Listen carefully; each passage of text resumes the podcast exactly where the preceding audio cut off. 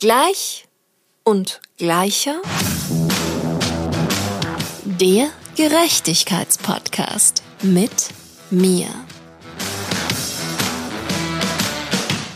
Hallo und herzlich willkommen bei Gleich und Gleicher.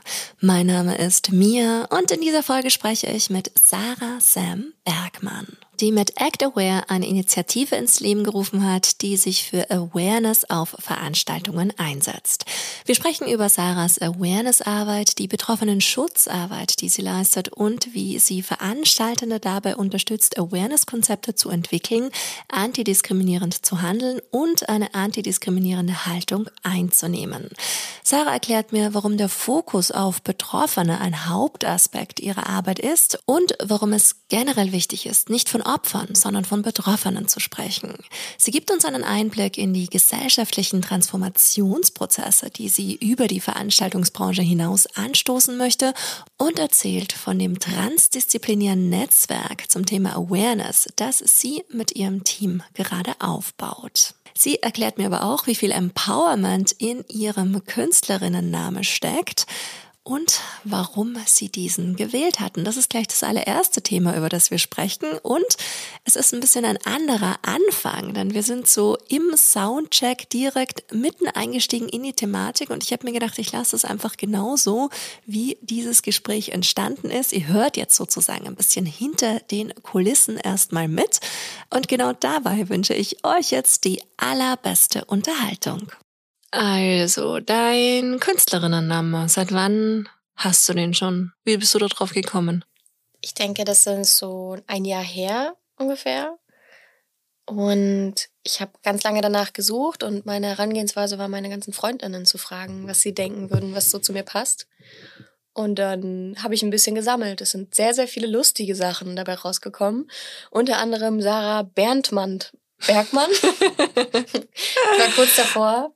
Aber genau, das ist der Name, mit dem ich mich so am wohlsten gefühlt habe. Und ich auch gedacht habe, das ist so eine, eine Ebene, die mich nochmal anders repräsentiert.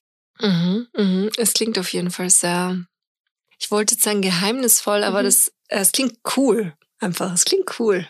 Ja, ich glaube, das ist auch so mein Anliegen gewesen, wie so eine Art Bild von mir, was ich habe, was ich gern so freischaufeln möchte. Ja. Als wenn der Name so eine gewisse, so einen gewissen Raum schafft, nochmal jemand sein zu können, der ich sein möchte. Ja, voll. Dass voll. nicht nur dieser Geburtsname mir gegeben ist und vordefiniert, wer ich bin, sondern ich sage, ich kann selber gestalten, wer ich bin. Und das hat's für mich irgendwie ausgemacht. Ja, es ist voll viel Empowerment, was da drinnen steckt auch. Ja, das stimmt. Das stimmt. Und Empowerment auch deswegen, weil es ein genderneutraler Name ist und für mich nicht vorgibt, ich habe mehr weibliche oder männliche Attribute, so diese klischeehaften Sachen, die man eben mit Namen verbindet. Und ich wollte etwas, was nicht direkt etwas über meine Geschlechtsidentität sagt, im gesellschaftlichen Sinne, und was ich definieren kann. Mhm. Gestalten. Ja. Warum war dir das wichtig, dass die Geschlechtsidentität beim zweiten Namen nicht klar hervorgeht? Es hat so in meiner Jugend angefangen. Also ich bin in der Provinz aufgewachsen und sozialisiert worden als Frau. Und mein Weg war relativ vordefiniert. Also mir wurde ziemlich viel eingetrichtert, naja, du bist halt eine Frau, dann findest du irgendwann einen Mann, den heiratest du und bekommst Kinder. Und ich habe schon relativ früh gemerkt, dass das eben nicht das ist, was ich mir wünsche für mein Leben. Beziehungsweise ich mich gerne unabhängig fragen möchte, ob das was für mich ist. Und ich habe gemerkt, ich möchte mich gerne freimachen von diesen ganzen Stereotypen. Und ich habe dann sehr viel rebelliert mit meinem Äußeren, meinem Haarschnitt und so weiter, um nicht so als typisch weiblich gesehen zu werden. Und ich weiß nicht, ob das jeder Person mal so geht, aber dass man sich irgendwie im Laufe des Lebens fragt, so, okay, bin ich das eigentlich, was man von mir erwartet? Bin ich jetzt irgendwie typisch weiblich? Bin ich eine Frau? Ich bin so an diese Grenzen gestoßen und Empowerment und auch der Bereich Awareness und die ganzen Menschen, die ich darin kennengelernt habe, haben mir dabei geholfen, meine Identität zu finden und noch weiter zu entdecken, weil ich glaube, so Geschlechtsidentitäten und auch eine sexuelle Orientierung sind nichts, was irgendwie irgendwann ein Ende hat, sondern das ist fluid. Genau, das ist so der Grund, warum ich nicht wollte, dass der Name vordefiniert, wer ich bin, für diejenigen, die diesen Namen zum ersten Mal hören, sondern dass der frei ist von diesen Klischees und dass dahinter alles stecken kann, unabhängig vom Geschlecht. Mhm, mhm. Ach, schön. Wow. Voll gut, voll gut. Da sind wir schon mittendrin eingestiegen ins Thema. Ja. Voll schön. Ja. Identität ist auch ein super gutes Stichwort, weil bei dir ist Awareness ja auch ein ganz großer Teil von deiner Identität, richtig? Ja, korrekt. Erzähl mal, was bedeutet Awareness für dich heute? Das ist eine große Frage. Ähm, eine Frage, die sich für mich auch auf Werte bezieht, vor allem. Awareness macht einen Großteil meines Lebens aus, wenn nicht sogar, ja, würde ich sagen, fast mein ganzes Leben, meinen Alltag. Angefangen bei meinem Beruf. Ich helfe VeranstalterInnen dabei, Awareness-Konzepte zu entwickeln und bringe ihnen bei, wie sie antidiskriminierend handeln können, aber auch eine antidiskriminierende Haltung entwickeln können. Und in dem Bereich bedeutet Awareness für mich eine gewisse Achtsamkeit und ein Bewusstsein dafür zu haben, was jeder Mensch, der in meiner Firma arbeitet, eigentlich braucht. Welche Perspektiven benötigen wir, um wirklich Räume herzustellen, die für alle sicher sind, in denen sich alle Menschen wohlfühlen. Also, sagte ich ja, eine Haltung und eine Handlung generieren, die über das hinausgeht, was wir gelernt haben. Also wirklich wegzukommen von den festgefahrenen Strukturen und die aufzubrechen. Und dadurch, dass ich meine Arbeit nicht so wirklich abgrenzen kann von meinem Privatleben, ist es so, dass das natürlich auch sehr, ja, sich, sich widerschlägt in meinem Alltag und auch in meiner persönlichen Entwicklung. Und in den letzten Jahren, in denen ich mich zunehmend mit dem Thema Awareness beschäftigt habe und mich weitergebildet habe, gab es da natürlich auch eine persönliche Entwicklung, die sich vollzogen hat. Also jede Person, die sich mit Antidiskriminierung beschäftigt, hat irgendwie einen Hintergrund. Und meiner ist natürlich, ähm, einerseits bin ich als Frau sozialisiert worden, ich bin aber auch queer und auch gerade diese Outings, die man dann zum Beispiel auf dem Weg hat oder Erinnerungen, die man aufarbeitet, weil man zum Beispiel Sexismus oder sexualisierte Gewalt erfahren hat. Das hat mich dazu animiert, mich da einfach auch in meinem Alltag mit zu beschäftigen und zu schauen, was brauche ich eigentlich auch als Privatperson und nicht nur im beruflichen Alltag, um ja sichere Räume zu haben. Und in meinem Privatleben bedeutet Awareness für mich, einen Freundinnenkreis zu haben, der mich auffängt, der mich versteht und der bewusst mit meinen Bedürfnissen und Gefühlen umgeht. Das heißt eine gewisse Transparenz, eine Achtsamkeit, aber auch ein Interesse daran, wie meine Perspektive auf Dinge ist. Weil ja, sexualisierte Gewalt findet zum Beispiel nicht nur auf Festivals statt oder nicht nur auf Events, sondern auch auf kleinen Partys, auch auf Hauspartys oder WG-Partys. Und genau da brauchen wir Awareness auch. Und in dem Bereich ist Awareness, wie gesagt, ein Commitment daran, dass ich daran interessiert bin, jemanden zu unterstützen, aber auch sehe, falls irgendeine Person sich nicht wohlfühlt oder Hilfe braucht. Und das ist für mich ein Geben und Nehmen. Mhm. Und es ist ja auch ein beachtlicher Weg, den du jetzt da gegangen bist von dem Moment des Erkennens, dass da auf jeden Fall ein Need auch in unserer Gesellschaft vorhanden ist, das Thema weiter voranzutreiben und dann aber auf der anderen Seite auch so aktiv zu werden. Es gibt ja Act Aware, mhm. dank dir. Und ja, ihr macht so viele tolle Sachen.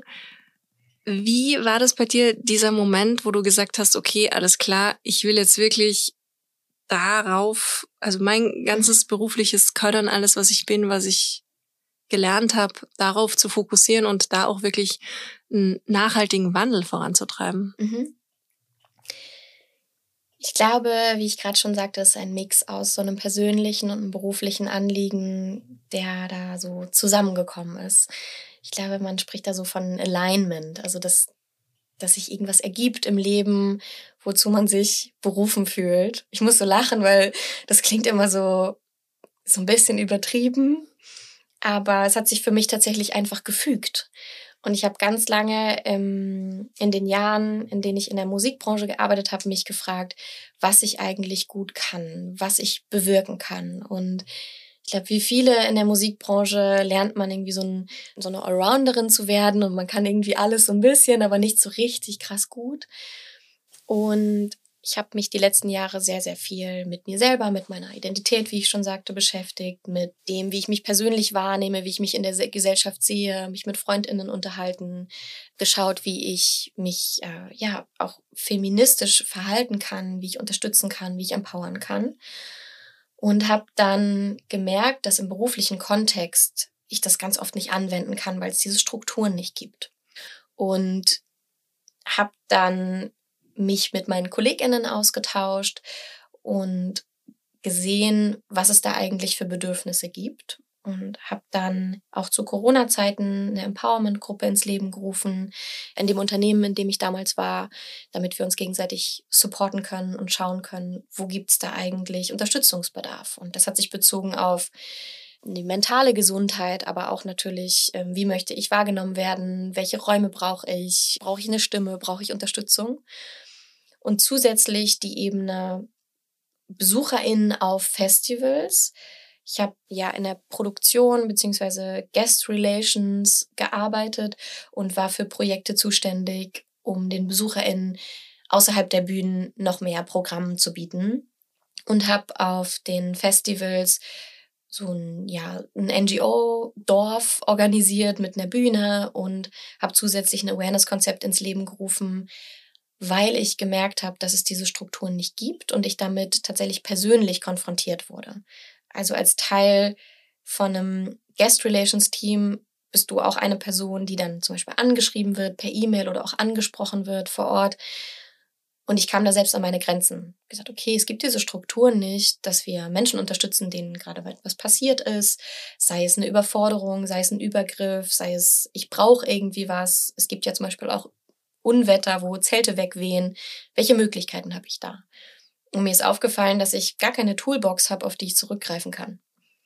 Und dann habe ich daran gearbeitet, dass es diese Toolbox gibt. Und ein Teil war zum Beispiel ein Awareness-Team on-site zu holen und ein Awareness-Konzept zu schreiben.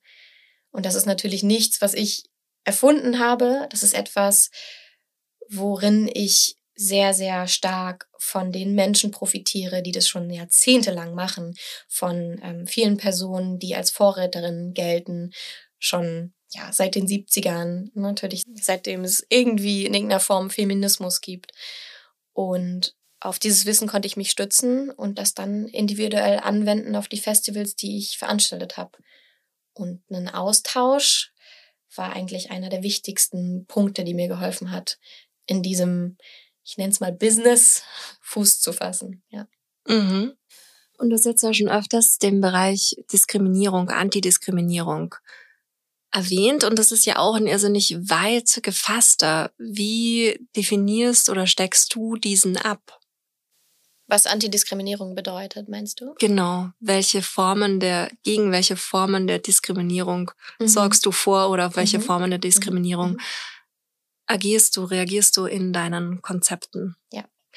Also wenn wir von Awareness sprechen, meinen wir so einen ganzheitlichen Ansatz.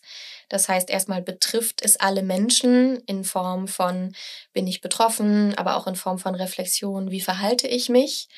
Und Antidiskriminierung in dem Kontext bedeutet natürlich, dass ich aktiv handle gegen verschiedene Formen von Diskriminierung.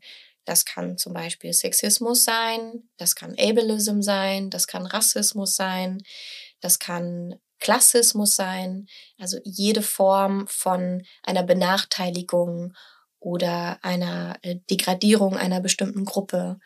Genau. Macht ja wahrscheinlich nicht intersektional gedacht auch gar keinen Sinn, oder? Ja, korrekt. Wir sind von verschiedenen Diskriminierungen gleichzeitig auch betroffen. Das, was Intersektionalität in dem Moment meint.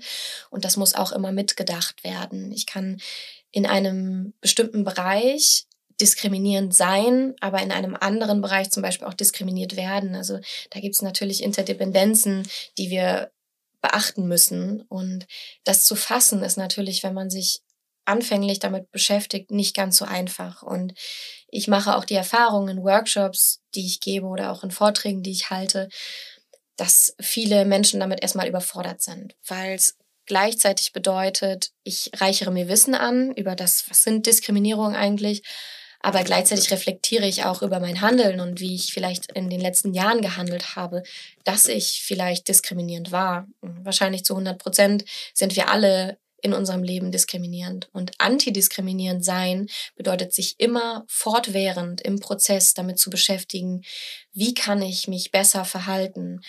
Und wenn ich von einer Diskriminierung nicht betroffen bin, wie zum Beispiel ich als weiße Frau kann nicht von Rassismus betroffen sein. Das bedeutet aber, ich höre Menschen zu, die von Rassismus betroffen sind und schaue mir an, wie kann ich verbündet handeln, wie kann ich diese Person unterstützen, wie kann ich denen einen Raum geben und wiederum ihnen dann auch den Raum zu geben und nicht für sie zu sprechen. Das ist zum Beispiel der Grund, warum ich keine Workshops gebe über Rassismus, weil ich bin davon nicht betroffen und ich maße mir nicht an zu sagen, was ein Mensch braucht, der ja, rassistisch diskriminiert wird. Mhm, mh. Was ich auch in dem Zusammenhang lernen durfte, ist auch dieses positive mit Fehlern umgehen. Und wenn ich selbst in irgendeiner Form in der Vergangenheit rassistisch gehandelt haben sollte, egal jetzt welche Art von Diskriminierung erfolgt ist, aber auch das nicht persönlich zu nehmen, sondern einfach zu sagen, hey cool, danke, dass du mich darauf hinweist, ich lerne daraus, weil mhm. das ist ja, glaube ich, auch etwas, was manchmal passiert oder was ich bisher beobachten konnte, dass Menschen sich dann, von denen das ausgeht, persönlich angegriffen fühlen. Mhm. Hast du das auch beobachten können? Ja, wer bekommt schon gern Kritik? Ich habe im Laufe der Jahre gelernt, dass du wächst, wenn du Kritik bekommst. Aber um es ganz klar zu sagen, das ist auf jeden Fall eine Scheißsituation. Und vor allem, wenn wir das mal so ein bisschen ins Größere denken, in der Musikbranche bedeutet Kritik erhalten in der Öffentlichkeit auch oft ein Imageverlust oder ein Karriereverlust. Und sofern diese Kritik vielleicht im kleinen Rahmen stattfindet, ist das noch aushaltbar oder anwendbar. Ich setze mich hin, reflektiere Sofern es aber in einem größeren Kontext stattfindet, wie zum Beispiel, ich bin eine Künstlerin, die ähm, in der Öffentlichkeit steht. Sagen wir mal, ich gender jetzt, ich bin ein Künstler, der in der Öffentlichkeit steht und ich bekomme Vorwürfe wegen sexualisierter Gewalt. Wie gehe ich dann damit um? Und diese Kritik zu erhalten und darauf, ich nenne es mal, angemessen zu reagieren, das lernen wir in der Gesellschaft gerade noch. Und ich sehe ganz, ganz viele Beispiele, in denen leider nicht betroffenen orientiert gehandelt wird. Das ist zum Beispiel ein Hauptaspekt von Awareness-Arbeit, dass wir uns auf Betroffene fokussieren. Awareness-Arbeit bedeutet Unterstützung von betroffenen Personen und nicht Unterstützung von Tätern. Und wenn jetzt zum Beispiel es Vorwürfe gibt gegenüber einer Band oder eines Künstlers, dann heißt es in dem Kontext zu schauen, was braucht die betroffene Person eigentlich und sich nicht zu rechtfertigen dafür, was ich falsch gemacht habe, sondern versuchen zu lernen. Aber ich habe auch kein Patentrezept dafür, wie man das ja ordnungsgemäß macht, sich eingesteht, dass man etwas falsch gemacht hat, aber gleichzeitig irgendwie da ist, ohne irgendwie das eigene Gesicht zu verlieren. Und diese Beispiele gibt es ja ganz, ganz viel. Es gibt ganz viele Bewegungen, zum Glück, wo sich mittlerweile viele Flinter-Personen auch trauen, diese ähm, ja, Dinge, die ihnen passiert sind, offen anzusprechen. Ich will nur deutlich machen, dass es natürlich für betroffene Personen einfach immer ein Risiko ist, weil man natürlich auch einfach der Gefahr ausgesetzt ist, ja, einen Shitstorm zu bekommen. Und das nicht nur in der Öffentlichkeit, das nicht nur auf dem Festival, sondern, also ich habe auch die Erfahrung gemacht, in meinen eigenen Kreisen, in meinen Freundinnenkreisen, auf Partys, ja, keinen Rückhalt zu bekommen oder ähm, ja, mich rechtfertigen zu müssen. Das liegt, glaube ich, daran, dass es einerseits nicht so ein einfaches Thema ist. Man weiß nicht so richtig, wie soll man damit umgehen in dem Moment und da wiederum damit dieser Kritik zu arbeiten und sagen, ich möchte gerne lernen, dich zu unterstützen. Vor allem, wenn von mir aus die Gewalt ausgegangen ist. Das ist ein Prozess, an dem wir arbeiten und das ist etwas, was mir immer zu begegnet. Ja, mhm.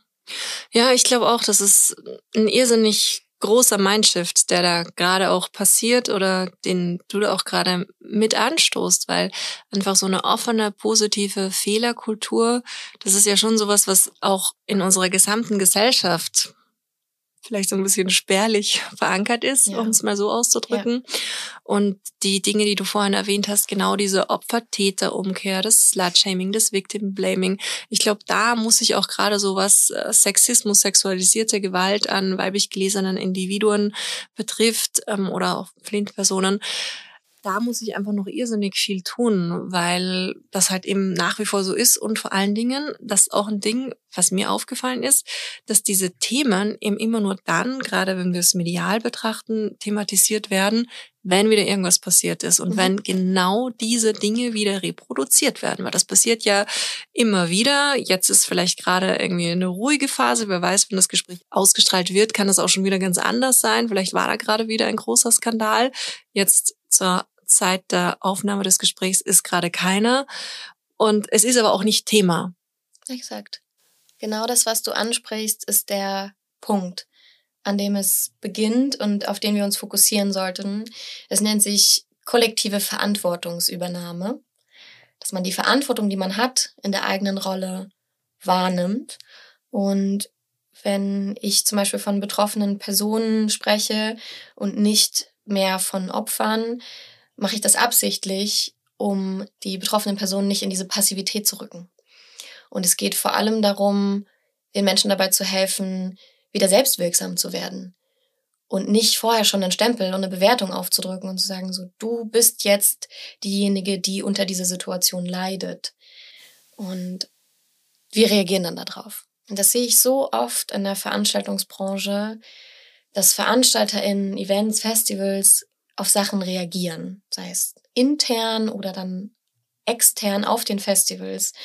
Und zu dieser Verantwortungsübernahme, die ich ansprach, gehört eben auch eine Vorbereitung, gehört auch präventiv sich zu überlegen, was kann ich eigentlich tun, damit das gar nicht erst passiert. Und da sollte es anfangen.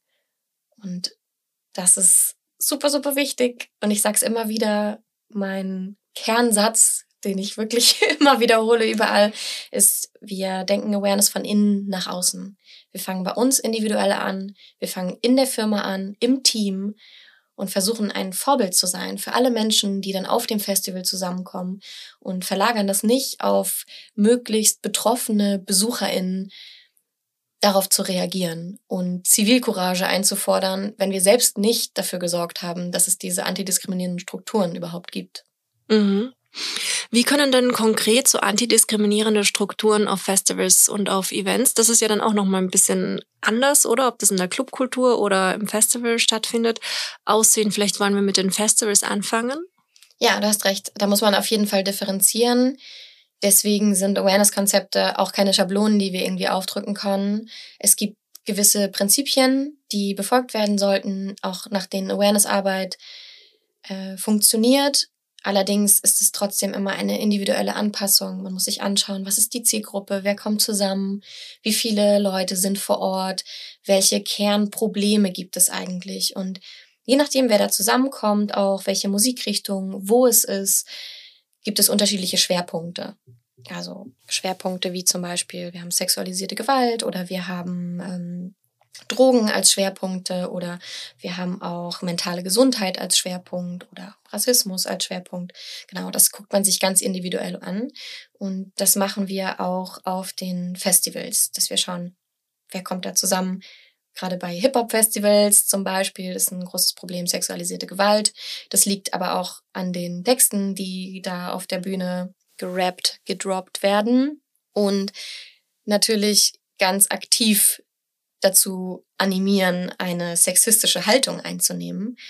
Und da ist auch so ein bisschen die Frage, ne, wer hat Verantwortung? Hat dann zum Beispiel ein Künstler, der diese Texte veröffentlicht, die Verantwortung, hat der Veranstalter die Verantwortung, hat der Konsument, die Konsumentin dann die Verantwortung, damit umzugehen. Und Ich sage nicht, dass so etwas nicht existieren darf. Ich sage nur, wir müssen uns das anschauen, wie wir damit umgehen und auch als VeranstalterInnen dafür sorgen, dass äh, mein Publikum mit dem Wissen ausgestattet ist, wie es damit umgehen kann, diese Strukturen dafür herzustellen und auch Strukturen herzustellen, um als VeranstalterInnen dann darauf reagieren zu können. Präventiv bedeutet das, bei mir im Team aufzuräumen, zu schauen, wer ist bei mir eigentlich im Team vertreten? Haben wir in der Musikbranche wie so oft eigentlich sehr viele weiße Cis-Männer, die das Sagen haben? Ist das vielleicht eine eindimensionale Perspektive? Ist das vielleicht auch der Grund, warum dann hauptsächlich männliche Künstler auf die ganzen Major-Festivals gebucht werden? Oder brauchen wir noch andere Perspektiven? Brauchen wir Flinter-Personen, die BookerInnen sind und dann auch Flinter-Artists buchen? Und da gibt's ja jetzt auch gerade schon sehr, sehr viel Kritik, sehr, sehr viel sichtbare Kritik an den großen Festivals, das ja oft einfach im Line-up als Headliner, ich gender das nicht, Männer halt sind. Genau. Das wäre eine präventive Maßnahme, sich das Team anzuschauen, zu schauen, wie können wir das diverser aufstellen. Dann aber auch im Team zu gucken, wenn ich es diverser aufstelle, brauche ich natürlich auch Räume, in denen diese Personen eine Stimme haben.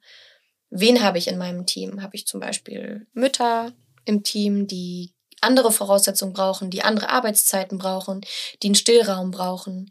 Brauche ich eine unabhängige Beschwerdestelle, eine anonyme, bei der ich als betroffene Person sexistisches Verhalten einreichen kann, das zum Beispiel von meinem Vorgesetzten ausgehend?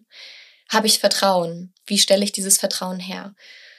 Und das ist auf jeden Fall ein Prozess, der damit anfängt, dass ich mir Expertinnen ranhole, dass ich Workshops mache. Was ist Diskriminierung? Was sind Formen davon? Was bedeutet Awareness? Ich bin ein großer Fan von New Work Konzepten. Da hast du ja auch eine ganz besondere Kompetenz. Du bist ja auch New Work Beraterin, richtig? New Work Coach. Genau. Habe äh, dahingehend eine Weiterbildung gemacht, weil es mir ein Anliegen war, gerade die interne Awareness mehr zu fördern und auch zu fordern.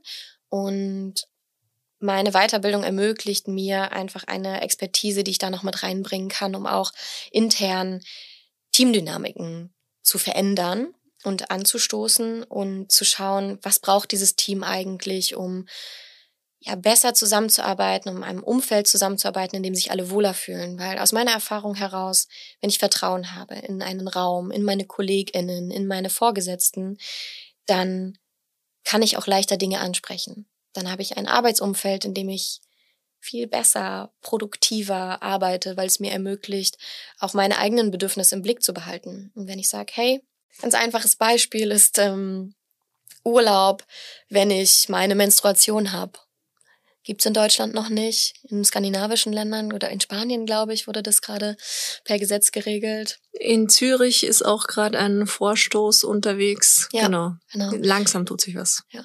Und das ist ja auch etwas, was ich als Unternehmen vorantreiben kann. Ich sage, hey, wir gucken uns das an. Wir haben einfach super viele Frauen im Unternehmen, die werden alle irgendwann ihre, ihre Tage haben mal. Und ähm, für viele Menschen ist das einfach auch, sind es vielleicht drei oder vier Tage, in denen sie wirklich nichts machen können, in denen sie Schmerzen haben. Und sich auch das anzuschauen und zu sagen, wir schaffen wir dafür Strukturen, dass das okay ist, zu Hause zu bleiben, ob es jetzt Urlaub ist oder dann Homeoffice. Aber wir ermöglichen ein Umfeld, in dem wir mitgestalten können, in dem jede Person sagen kann, so und so arbeite ich am besten, am produktivsten und so bleibe ich auch gesund. Weil gerade die Musikbranche ist eine Branche, in der so viele Menschen ausgebrannt sind und viele Menschen ersetzt werden, so dass leicht der Eindruck entsteht, dass man Menschen ausnutzt und eine toxische Arbeitskultur tatsächlich kultiviert, indem es ganz oft heißt, na ja, aber ihr habt ja Spaß an der Sache und wir sind ein Team und wir haben hier Crew Love und wir kommen alle zusammen. Und in Wirklichkeit bedeutet diese Liebe zum Team, aber dass wir uns einfach überarbeiten, dass Überstunden nicht bezahlt werden, dass sexistisches Verhalten abgetan wird. Und ich kann Verantwortung wahrnehmen als Veranstalterin in präventiven Maßnahmen, indem ich bei mir aufräume. Bei mir selbst, indem ich zum Beispiel sage, okay, ich bin hier CEO, ich bin Veranstalter, ich bin der Erste, der zu diesem Workshop geht. Ich möchte auch reflektieren, ich möchte ein gutes Vorbild sein. Wir wollen viele Feedback-Gespräche führen. Wir machen eine Umfrage in unserem Unternehmen. Wie geht's den Leuten eigentlich? Was brauchen die Menschen? Und wie gesagt, wir holen uns Expertinnen für verschiedene Diskriminierungen. Wir arbeiten innerhalb von Workshops oder Seminaren und entwickeln unser Team. Bezahlen zum Beispiel Weiterbildungen oder kümmern uns um Förderung. Also es gibt so viele Sachen, die man machen kann, um seinen MitarbeiterInnen zu zeigen, dass man Interesse an der Person hat. Dass es nicht um Umsatz geht, auch um Umsatz. Also ich bin nicht so naiv zu sagen, es geht nicht um Geld, weil wir müssen Leute natürlich bezahlen. Aber einmal sichtbar zu machen, dass man nicht aus den Augen verloren hat, warum man ursprünglich mit den Festivals begonnen hat. Nämlich aus der Liebe zur Musik, aus der Liebe zum Austausch, aus der Liebe zu Personen irgendwie. Mhm, mhm. Wow, das sind jetzt gleich viele richtig wichtig und richtig, ähm, ja, richtig ähm, schöne, tiefgehende Sachen auch gefallen. Mir ist es aufgefallen, bei gerade so Konzerten oder Tourneen von älteren äh, Bands älterer Generationen, ohne das jetzt auch irgendwie klassifizieren zu wollen, aber einfach welche, die schon länger Musik machen, wo mir das wirklich seit ein paar Jahren auch ganz krass auffällt, dass keine Tour vergeht, wo nicht um Personen aus der Crew getrauert wird. Ja. Und die sind jetzt keine 70, sondern eben eher mehr die Kategorie 50, 60, wo ich mir eben genau das auch schon gedacht habe, dass eben genau diese Crew Love und dieses Überarbeiten, kein Limit kennen und da eben ein Stück weit nicht nur die mentale, auch die physische, psychische, die ganzen Gesundheitsaspekte da eben nicht entsprechend ernst genommen werden. Ist es auch schon so, dass innerhalb von Bands, von Konzertveranstaltenden, dass da auch eine Nachfrage für die Awareness-Arbeit existiert oder ist das eher mehr was, was von Veranstaltenden ausgeht? Was ist so deine Einschätzung? Wo ist das Bewusstsein für Awareness momentan in der Musik in Deutschland am größten? Wir bekommen tatsächlich viele Anfragen über Booking-Agenturen oder VeranstalterInnen, weil KünstlerInnen das fordern. Und sich mehr und mehr bewusst darüber werden, wie wichtig das eigentlich ist, um ja auch Konzerte geben zu können und sich eben um Musik Gedanken zu machen und nicht, ob es den Menschen da vorne eigentlich gar nicht gut geht. Und das ist eine super, super schöne Entwicklung, weil ich finde, wie vorhin schon gesagt, diese Verantwortung sollte kollektiv wahrgenommen werden und von mehreren Seiten der Druck zu haben, ist auf jeden Fall förderlich.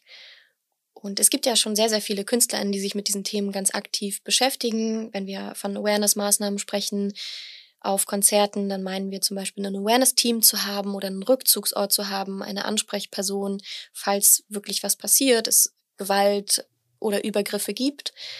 Aber auch zu schauen, wie nehme ich meinen Auftrag wahr, mein Publikum, meine Fans aufzuklären. Es gibt viele KünstlerInnen mittlerweile, die das auch ganz öffentlich machen und sagen, hey, in Corona-Zeiten haben wir alle gestruggelt, wir haben alle gemerkt, dass unsere psychische Gesundheit darunter sehr gelitten hat und sich auch verwundbar zu machen, sichtbar zu machen und zu sagen, hey, wir sind hier alle zusammen und wir kommen auch alle zusammen auf dieses Konzert und wir wollen das gemeinsam genießen und wir sind alle dafür verantwortlich. Und das finde ich eine unfassbar schöne Entwicklung, die ja auch VeranstalterInnen am Ende auch ja dazu zwingt, Verantwortung zu übernehmen. Und ja, ich würde sagen, unsere Anfragen sind dahingehend relativ ausgeglichen, weil KünstlerInnen-Anfragen natürlich halt hauptsächlich auch bis Management oder Booking passieren und dann sowieso alle zusammen ins Boot geholt werden. Ich sehe aber auch auf Instagram teilweise so Eigeninitiativen wie von Hip-Hop-Künstlern, die dann sagen, ähm, okay, wir wollen unbedingt bei unseren Konzerten Awareness-Strukturen und wir verlangen das jetzt. Mm, ich bin auf jeden Fall dafür, dass von allen Seiten solche Initiativen aufgenommen werden können. Ich will auf jeden Fall aber deutlich machen, dass es sehr, sehr wichtig ist, dafür geschultes Personal zu haben und so etwas zu sagen und seinen Fans mitzuteilen, so hey, wir sind gegen Sexismus und Rassismus und Gewalt und so weiter, ist die eine Sache und ist ein schönes Statement. Aber dann auch die Strukturen dafür herzustellen und dafür sind wir alle verantwortlich. Und in Bezug auf das, was du angesprochen hast, gerade die mentale Gesundheit, habe ich auch nicht nur bei mir selbst persönlich, sondern natürlich auch bei meinen KollegInnen und in der ganzen Entwicklung der Musikbranche in den zwei Jahren, in denen Corona uns umgetrieben hat und uns einfach Konzerte natürlich nicht ermöglicht hat, schon eine, also eine krasse Steilkurve nach unten gesehen. Und ich habe auch mit erfahren, wie es den Menschen um mich herum gegangen ist und dass es teilweise nicht mehr möglich war, sich gegenseitig zu unterstützen. Und ich finde, spätestens ab diesem Punkt sollte ich als Unternehmen, als Veranstalterin, als Festival mir das anschauen, sagen, ist das System, in dem wir arbeiten, vielleicht auch dafür verantwortlich, dass die Menschen psychisch so strugglen? Das ist ein super Stichwort, das System.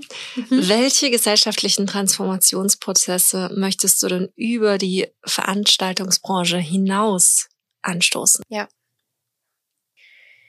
Das ist eine sehr, sehr schöne Frage. Ich glaube, ich bin manchmal ein bisschen größenwahnsinnig meine Kolleginnen im Verein würden das bestätigen, weil ich immer sehr viel will und sehr groß denke und sage, hey, das können wir alles machen. Das beste Beispiel war, wir waren bei dem Höhm Festival Playground und ich meinte zu meiner Kollegin Theresa, hey, lass uns dort zwei Workshops machen und eine Führung und dann noch Beratung und so weiter. Und ich muss ganz ehrlich sagen, wir haben uns da übernommen es hat alles geklappt und wir waren am Ende so, so happy und haben uns mit so vielen Leuten ausgetauscht, aber auch wahrzunehmen, dass man sich selber auch oft in eine Überforderungssituation bringt.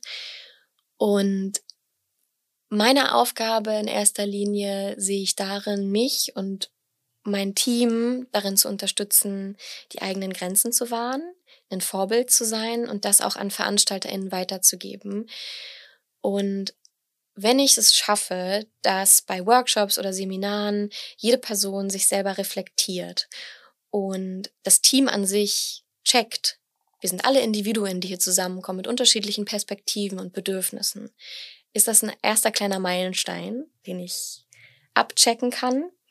Das macht mich schon sehr glücklich. Und wenn ich das dann so weiterspinne, um deine Frage zu beantworten, was darüber hinausgehen soll, dann wünsche ich mir natürlich, dass dieser Prozess weiter angestoßen wird. Ich stelle mir das vor wie so ein Dominoeffekt, dass wenn ich mich mit mir beschäftige, das weitergebe, dass das Team das dann mit on-site nimmt, die BesucherInnen dazu zu animiert und BesucherInnen das mit nach Hause nehmen.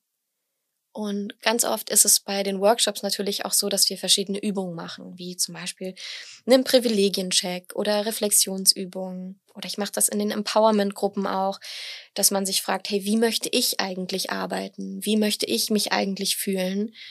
Und sich das im Alltag vielleicht einmal mehr zu fragen.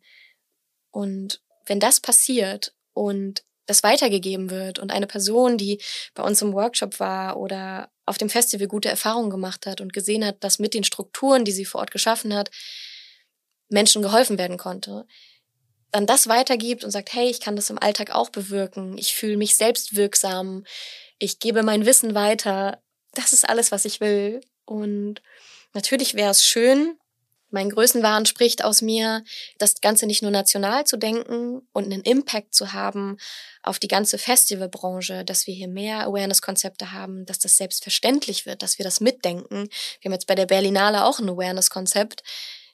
Das ist super. Das bekomme ich dann so mit über Instagram oder man schickt mir das und ich bin einfach nur happy, dass mehr und mehr Leute sich dafür engagieren. Und genau, dann vielleicht international sich auszutauschen. Das wäre mein Wunsch. Genau. Hast du so eine Einschätzung, wie das international bestellt ist, um ein Awareness-Bewusstsein bei Festivals, bei Musikveranstaltungen? Ja, also wir haben ja in Dänemark zum Beispiel das Roskilde Festival, die machen das schon seit Jahren, dass die verschiedene Aktionen mit BesucherInnen auf den Zeltplätzen machen. Das ist so ein, so ein Konzept, um auch Reflexionsarbeit anzustoßen. Wir haben in England auch eine große Bewegung, eine antisexistische Bewegung, eine Bewegung gegen sexualisierte Gewalt. Dort gibt es viele Umfragen und Analysen, wie es dort eigentlich bestellt ist und wir sind da momentan oder ich ganz persönlich, ich lese das, wir sind aber noch nicht im Austausch. Das ist super wichtig, das auch im Blick zu behalten.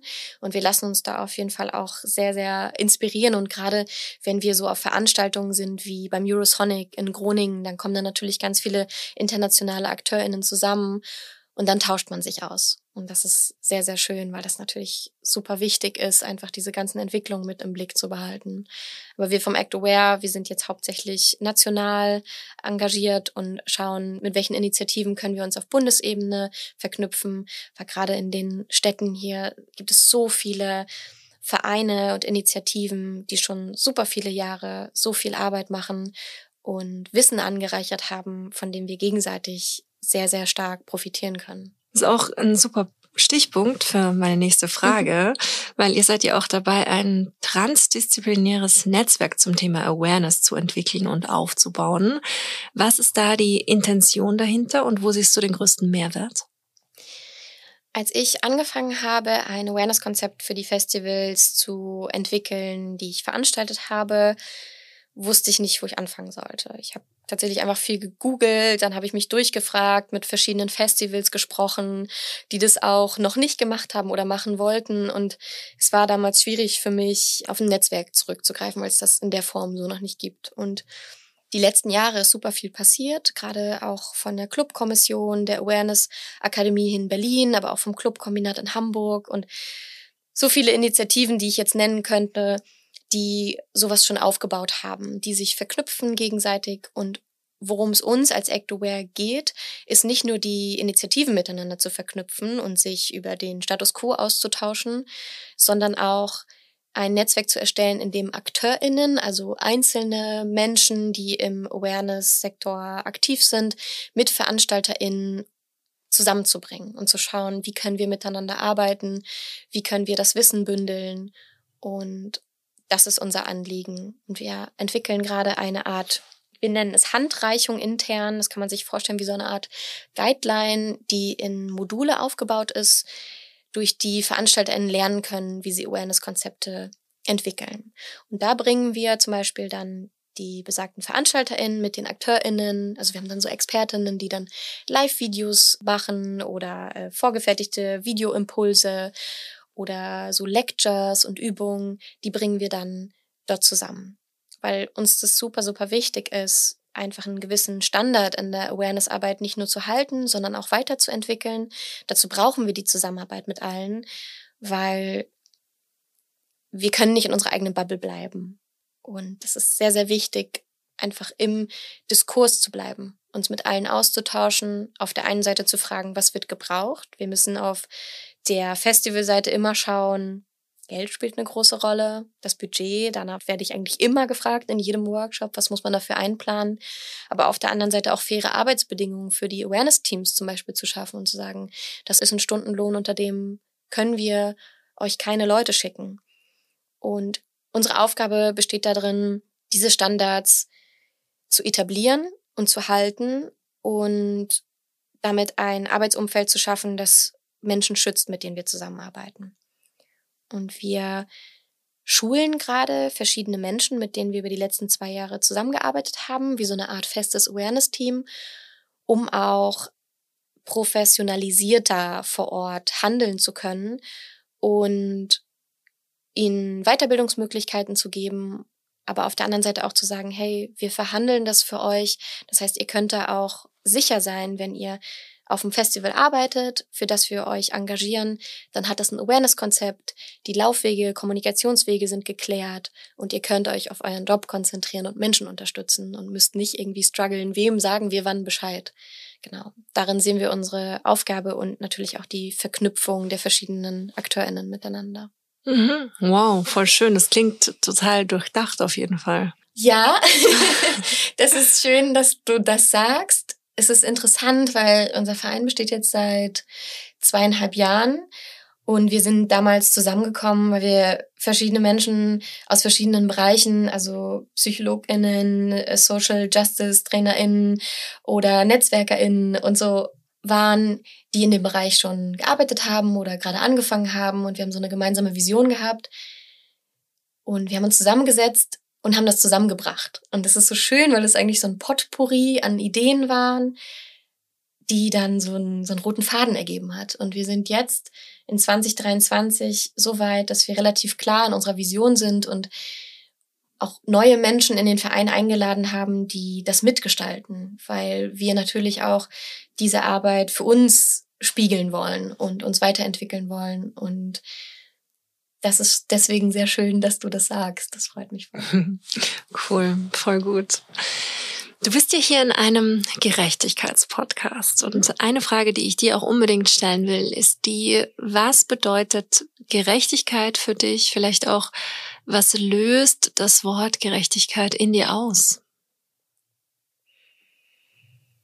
Ja, das ist super spannend. Als erstes löst es in mir auch das Gegenteil aus. Ich habe an Ungerechtigkeit gedacht und dass es immer eine Balance geben muss. Dann habe ich kurz daran gedacht, dass das Wort Recht da drin steckt. Mit dem Wort Recht habe ich irgendwie so ein bisschen so ein Problem, weil es von Recht haben klingt.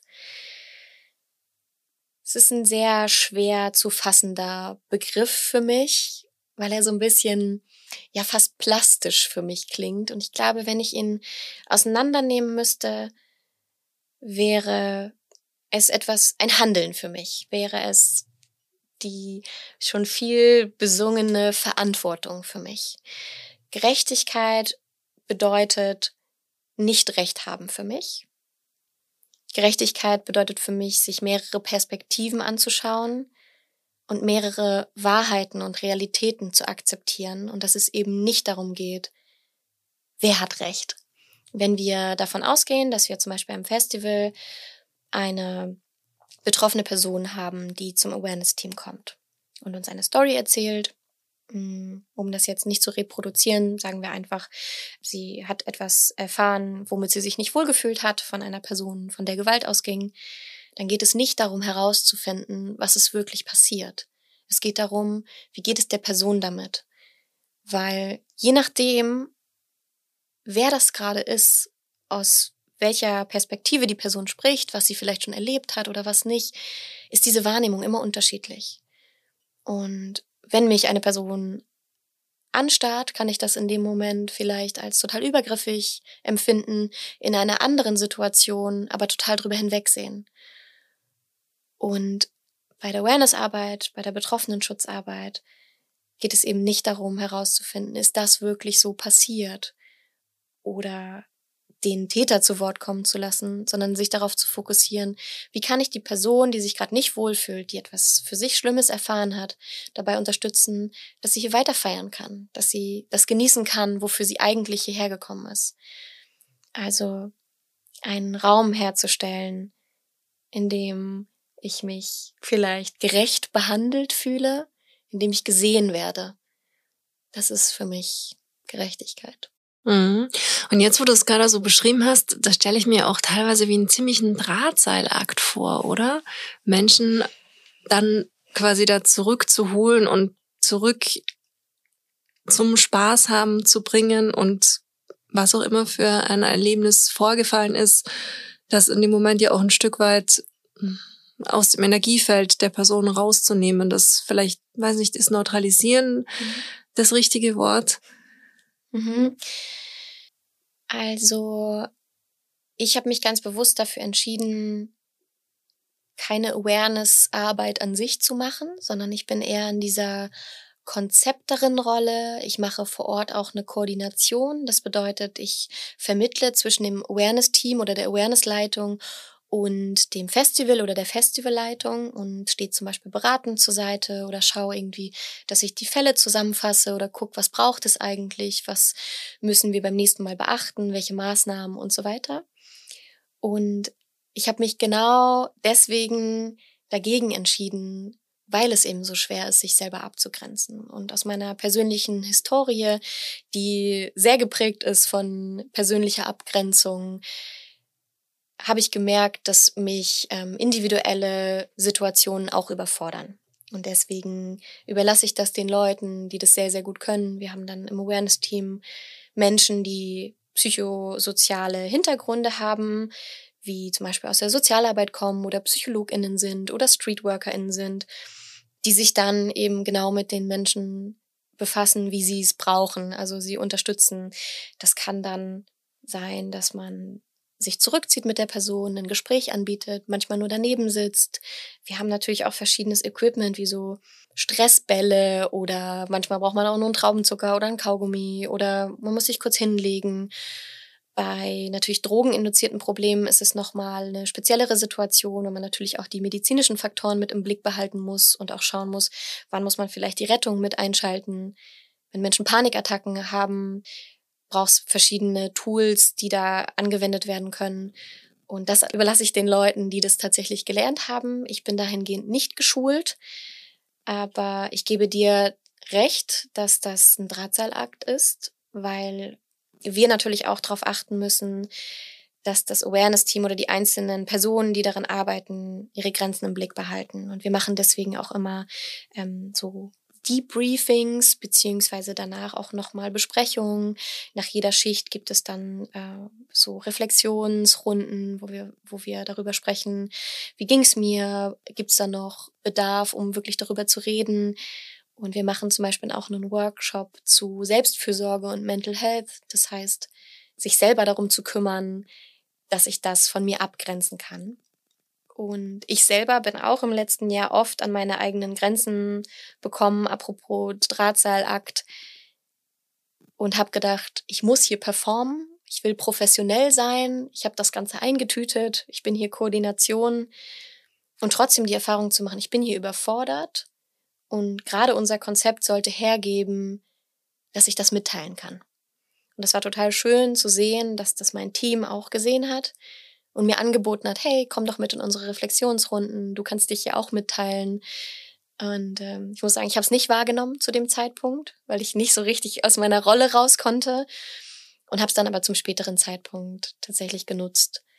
Und das ist auf jeden Fall ja etwas, was man lernt und was man auch auf jeden Fall lernen darf. Mhm. Und jetzt, wo du so erzählst, ich glaube, gerade so als Koordinations-, als Führungsperson ist es ja dann am Ende auch ein Zeichen von irrsinniger Stärke, die eigene Überforderung, die eigene unter Anführungszeichen Schwäche einzugestehen, daran konstruktiv zu arbeiten, sich anderen Menschen gegenüber zu öffnen, weil das ist ja das, was am Ende dann auch so ein gesamtes Team noch viel stärker werden lässt, oder? Ja, da gebe ich dir auf jeden Fall 100% recht.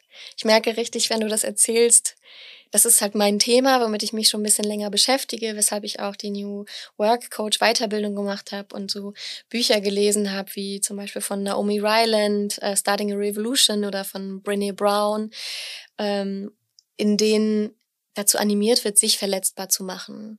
Weil nur so kommst du auf Augenhöhe mit deinem Team und Teamwork funktioniert eben genau dann am besten, wenn sich jede Person zeigen darf. Und ich merke, dass ich den Glaubenssatz mit mir rumtrage, dass Professionalität Distanz bedeutet, dass ich performen muss, um professionell zu sein und immer einen Ausweg wissen muss. Und ich lerne jetzt gerade, dass das nicht so ist. Und auf eine harte Tour habe ich es in den letzten Jahren auch auf jeden Fall gemerkt, weil es mir einfach sehr, sehr schwer fällt, Dinge abzugeben, nicht alles im Blick zu behalten. Und meine Controletti-Seite ist auf jeden Fall immer stark am Werkeln. Ich glaube aber, wie es mit allem ist, das Wichtigste ist, das zu sehen und nicht wegzugucken und auch oft zu benennen. Und wenn, so wie ich, mich glücklich schätzen kann, so viele tolle Leute im Verein um mich zu haben, das auch ansprechen zu dürfen. Und es gab in letzter Zeit auf jeden Fall oft Momente, in denen ich mitteilen musste, so ich habe heute keinen guten Tag. Ich bin heute nicht gut drauf. Manchmal kommen irgendwie so kleine depressive Schübe. Manchmal fühlt man sich überfordert oder auch dem nicht gewachsen, Imposter-Syndrom oder whatever. Und das sagen zu können, gehört zu werden und dann gesagt zu bekommen, es ist okay, sag einfach Bescheid, wenn du was brauchst wir können auch gerne morgen drüber reden oder so. Das ist, das ist ein unfassbares Privileg, sowas machen zu können. Ja. Hm. Mir ist es auch aufgefallen, bei mir selber, ich habe versucht, mir dieses Danke gut oder alles gut, passt schon, das habe ich mir einfach wirklich versucht abzugewöhnen oder ich gewöhne es mir immer noch ab. Und auch wenn es nur unter Anführungszeichen der Eisverkäufer nebenan ist, der fragt, wie geht's dir, einfach zu sagen, ey, mir geht's nicht gut. Mhm. Und wenn ein Warum kommt, dann auch zu sagen, deswegen geht's mir nicht gut. Und da habe ich echt die Erfahrung gemacht, dass mir dieses in dem Moment öffnen, natürlich ist es situationsabhängig und personabhängig, aber einfach auch ein Stück weit sich das dann in der Situation auch selber einzugestehen und nicht da quasi weitermachen, weitermachen, weitermachen, weil das ist bei mir in der Vergangenheit halt öfters passiert, dass ich dann gemerkt habe, okay, das löst sich hier dadurch jetzt nichts, indem ich mir und allen anderen um mich herum was vorspiele. Im Gegenteil, das wird immer schlimmer. Und dann kam halt irgendwann dieser Breakdown und ich habe mir gedacht, oh je, jetzt bin ich wieder da ganz unten in diesem ja. Loch. Hilfe, Hilfe, wie komme ich da wieder raus? Da eben schon vorzeitig zu erkennen, nee, heute geht's mir nicht gut und vielleicht auch so eine Phasen, das mache ich gerade auch, wo ich weiß, okay, ich habe hier zwei Wochen, da mache ich nichts nehme ich mir die und die Art von Terminen nicht vor, weil ich weiß, das ist eine emotional schwierige Zeit. Da könnte was auf mich zukommen. Vielleicht ist auch nix und umso besser, aber ich kenne mich mittlerweile so gut, um zu sehen, da könnte sich was auftun und da nehme ich Acht und das kommuniziere ich auch so und ich traue mich das und da hat das war für mich ein riesengroßer Schritt. Mhm. Selbst bei meinen engsten Familienangehörigen zu sagen, so, Achtung, Achtung, ich merke, es tut sich bei mir emotional was, da konnte sich was zusammenbrauen. Hier, ich brauche meinen Space. Mhm. Und eben dann, wenn es soweit ist, sofort auch offen zu sagen, das zu kommunizieren, vielleicht auch sogar mal ja eine Träne verdrücken in dem Moment, wo es eigentlich von mir, mein früherem Ich, was gedacht hat, das jetzt hier nicht angebracht zu weinen. Ja, ja. Also ich habe hier, glaube ich, im Podcast sicher auch schon die eine oder andere Träne verdrückt. Aber ja, einfach, ich glaube, das ist ein also das ist ein Umgang, der mir irrsinnig dabei geholfen hat und auch nach wie vor noch hilft, so ein bisschen da einen eigenen Raum abzustecken, aber auch gleichzeitig dadurch den zu öffnen und dann immer mehr zu dem zu werden und so sein zu können, wie ich es fühle und nicht in, mich in irgendein Konzert reinzustecken, ja. von dem ich denke, dass es von mir erwartet wird. Ja.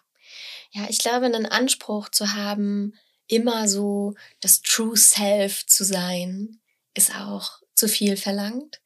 Ich glaube nur, dass man das schon sehr, sehr eindeutig merkt, wann man bei sich ist, wann man, so man sagt ja so aus dem Herzen oder aus dem Bauch heraus spricht, wann man über etwas spricht, was man liebt, was man gerne macht, wo man wirklich drin ist. Und ich habe früher, als ich angefangen habe in der Musikbranche, ganz oft gedacht, ich bin keine Netzwerkerin.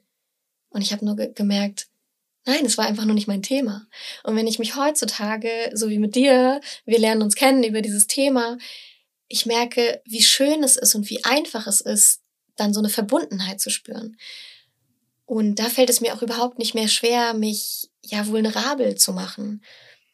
Und wenn ich so zurückblicke, so wie ich sozialisiert wurde als Frau, interessanterweise so eine Art Emotionalität zugesprochen zu bekommen, aber gleichzeitig so eine Bewertung mit reingegeben zu kriegen, fand ich immer sehr, sehr schwierig. Und ich habe schon relativ früh Verantwortung übernehmen müssen in meinem Leben und habe immer sehr, sehr viel alleine gewuppt. Und ich glaube, daher kommt auch so ein bisschen meine Überzeugung, was es heißt, mein Leben im Griff zu haben oder was es heißt, ähm, jemanden anzuleiten und da mir mittlerweile auch den Raum zu erlauben, nicht immer alles unter Kontrolle zu haben und eben auch emotional zu sein und dass es nicht schwach sein heißt, wenn man Gefühle zeigt, auch wütend sein zum Beispiel. Ich finde, ja, traurig sein oder weinen ist ja noch die eine Sache, aber als Frau wütend sein zu dürfen. Ich habe so oft in meiner beruflichen Laufbahn, auch wörtlich, manchmal auch nonverbal, zu verstehen bekommen, dass das hier übertrieben ist, dass das hysterisch ist, dass ich nicht händelbar sei.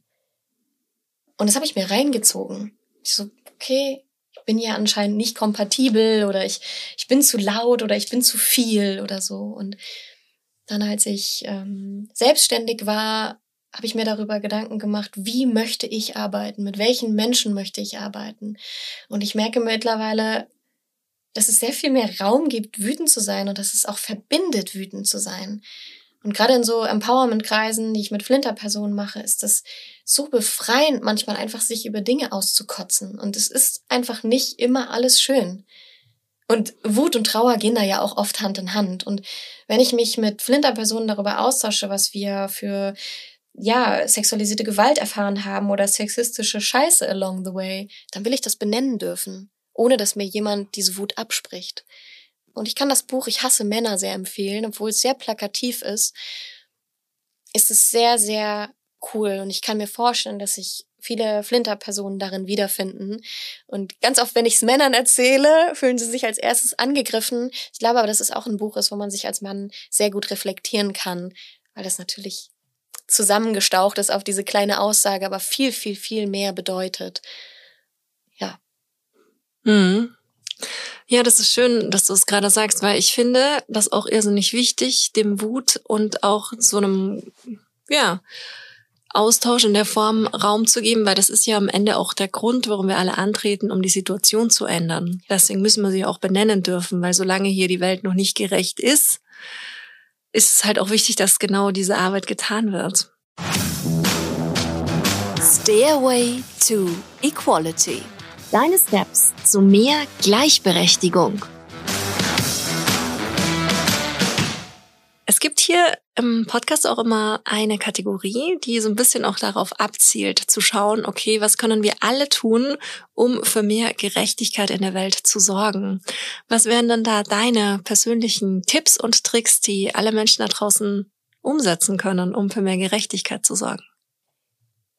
Wie ich heute schon mehrmals benannt habe und um meinen kleinen Leitspruch zu wiederholen, ist es für mich immer die Arbeit von innen nach außen. Die Arbeit fängt bei mir selber an, mit mir auch gerecht zu sein, mit mir nachgiebig zu sein. Was ich dafür tue, ist zum Beispiel, ich mache jahrelang schon Therapie in verschiedensten Formen, die mir erlaubt, für mich Raum und Zeit zu nehmen, mich selber zu reflektieren, aber auch mir zu sagen, hey, manchmal ist es einfach schwer kannst nicht alles richtig machen. Es ist alles eine Entwicklung. Und ich glaube, je mehr man sich mit sich selbst beschäftigt und schaut, wie möchte ich mit mir umgehen? Was wünsche ich mir? Was sind meine Bedürfnisse? Wie kann ich Wünsche äußern? Wie kann ich gewaltfrei kommunizieren? Je mehr kann ich das auch in die Welt tragen. Und ich glaube, wie ich vorhin schon angesprochen habe, das ist so ein Effekt, der sich, der sich einfach so spreadet. Ich glaube jetzt nicht so an, an etwas Bestimmtes, aber ich glaube so an, hm, das klingt jetzt sehr spiri, aber ich sage es trotzdem an, an so Energien, beziehungsweise manchmal, wenn man einem Menschen begegnet, merkt man sofort, okay, es macht hier Klick oder dieser Mensch ist mir sympathisch. Und das finde ich unfassbar schön, das fühlen zu können. Und dafür brauchen wir Ruhe, dafür brauchen wir Inkehr. Und ich würde mir wünschen, dass sich mehr Menschen ab und zu Zeit für sich selber nehmen. In welcher Form auch immer. Es muss keine Meditation sein, es muss kein Durchatmen sein. Manche Menschen gehen halt gern laufen, manche Menschen brauchen Umarmung oder gehen in einen Club oder so. Aber dass es dafür den Raum gibt, um das mit der Welt zu teilen, um sich zu begegnen in einem Raum, in dem man offen ist, in dem man Interesse hat aneinander und nicht skeptisch ist. Ich glaube, wir wechseln so oft auch in Beziehungen, auch in Arbeitsbeziehungen zwischen so der, ja, Angst und Verbindung, Angst und Interesse, Autonomie und Verbindung. Genau, also diese beiden Extreme. Und das auch beides zuzulassen und ein bisschen zu fühlen, was brauche ich gerade, wie begegne ich jemand anderem. Und ich glaube, damit ist schon wirklich, wirklich viel getan. Und wenn ich das reflektiere und natürlich auch nochmal den Bogen zu schlagen auf das, worüber wir gesprochen haben, auf die Awareness-Arbeit und diese ganzen antidiskriminierenden Maßnahmen, dann kann ich auch besser lernen, dann kann ich mich entwickeln zu jemandem, der sich die Dinge anguckt. Der sagt, okay, ich habe mich hier diskriminierend verhalten, wie kann ich das nächste Mal besser machen? Warum ist das gerade für mich so schwierig, diese Kritik anzunehmen? Was brauche ich? Ich hole mir Hilfe, vielleicht von Expertinnen, mache einen Workshop setze mich ein, habe dann vielleicht auch Kapazitäten, um mich zu verbünden. Genau. Das ist das, wie ich denke, wo, wie wir zu mehr Gerechtigkeit kommen, ohne in den Größenwahn zu verfallen. Weil natürlich könnte ich jetzt ganz viele Dinge sagen, die ich mir wünsche für die Welt. Aber ich habe gelernt, von dem Kleinen ins Große zu denken und zu schauen, was kann ich bewirken und trotzdem selbst bei mir bleiben. Hm. Ach, wie schön. Wow. Voll gut. Das war für mich eigentlich auch schon das perfekte Schlusswort. Mit so viel guten Tipps und Tricks und so viel Empowerment da rauszugehen. Ich danke dir aus ganzem Herzen. Das war sehr schön. Ich danke dir auch, dass ich kommen durfte. Ich freue mich total, dass wir uns kennengelernt haben. Und um das nochmal aufzugreifen, ich fühle mich dir gerade sehr verbunden. Das war ein oh, schönes Gefühl. Wie schön. Geht mir ganz genauso. Oh, cool. Dankeschön. Vielen herzlichen Dank fürs Zuhören. Das war Gleich und Gleicher. Der Gerechtigkeitspodcast mit mir. Damit ihr euren Zukunft keine Folge mehr verpasst, abonniert den Podcast und folgt mir auf Instagram.